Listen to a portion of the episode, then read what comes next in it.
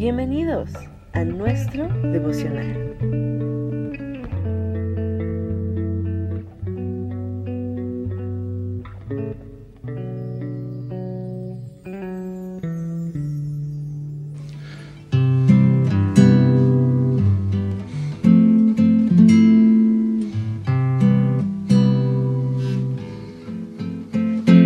Sofonías capítulo 3, versos 14 en adelante. Palabra de Dios para Todos. Sión, canta con alegría. Israel grita de felicidad. Jerusalén, alégrate y celebra con todo tu corazón. El Señor te ha perdonado y ha alejado a tus enemigos. El Rey de Israel, el Señor, está dentro de ti. Así que ya no tendrás miedo del sufrimiento. Ese día se dirá a Jerusalén, Sión, no tengas miedo, no te rindas. El Señor tu Dios está en medio de ti. Él es un guerrero que da la victoria. Con regocijo demostrará su alegría por ti. Tendrá un nuevo amor por ti. Festejará por ti con cantos alegres como se celebra en un día de fiesta. Ya no habrá más insultos para ti, y a nadie más se burlará de ti. Ese día haré que dejen de hacerte daño. Rescataré a los heridos y reuniré a los que han sido expulsados de su tierra.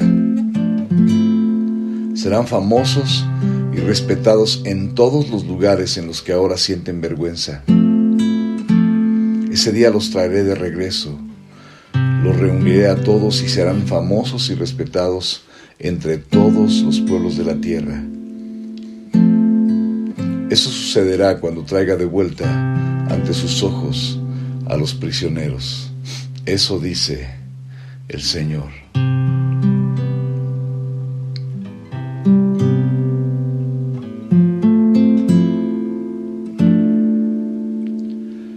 Tu presencia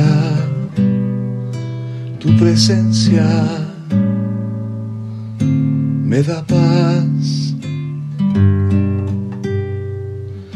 Tu presencia, tu presencia me da fe. Yo permaneceré en tu presencia Dios de Israel, y a tu imagen me transformarás.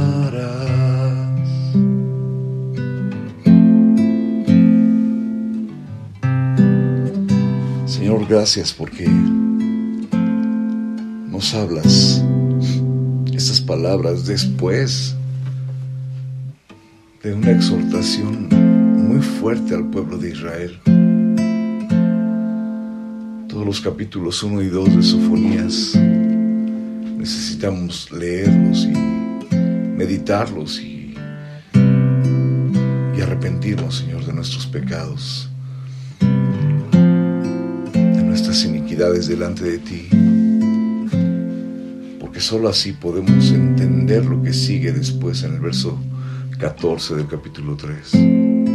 Canta con alegría, es una orden tuya Israel grita de felicidad. Alégrate y celebra con todo tu corazón, porque el Señor te ha perdonado y ha alejado a tus enemigos. Señor, esta victoria nos la diste cuando vino Cristo a morir por nosotros. Y nosotros que somos posteriores a la generación del profeta Sofonías, somos los receptores de esta gracia tan, tan hermosa, tan, tan grande incomparable, Señor. Tú estás en, en medio de nosotros y ya no tendremos miedo del sufrimiento. Eso está pasando ahora, porque cada vez que el miedo llega a nuestra mente, tú te levantas como gigante y como varón de guerra despiertas celo y gritas y voceas. Y tú eres el que das la victoria, dice el verso 17, porque estás en medio de nosotros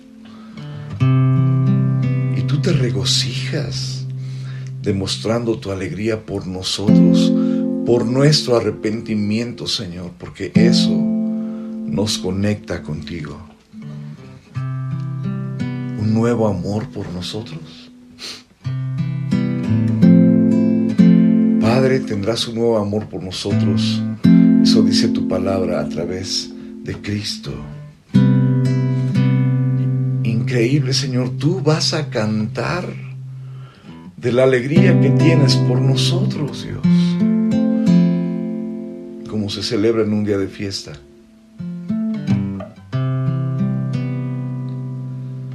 Es tu presencia, Jesús, en medio de nosotros, nos trae la tranquilidad, lo que nos trae la paz, el consuelo, la fortaleza y aún la victoria.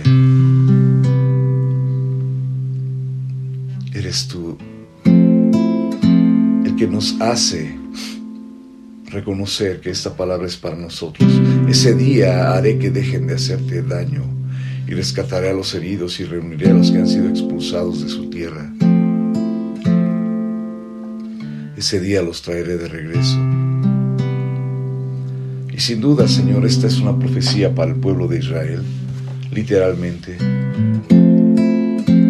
Pero tu palabra dice que nosotros somos el Israel espiritual.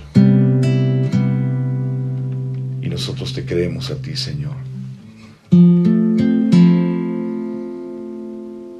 Trae de vuelta ante tus ojos a los que eran prisioneros, Señor. Si hay alguien que está orando esta oración en este momento y se siente preso de algún sentimiento, de alguna culpa, de alguna dificultad, de algún problema, de algún pecado, Señor, tú lo quieres librar mediante el sacrificio en la cruz de nuestro Rey y Salvador Jesucristo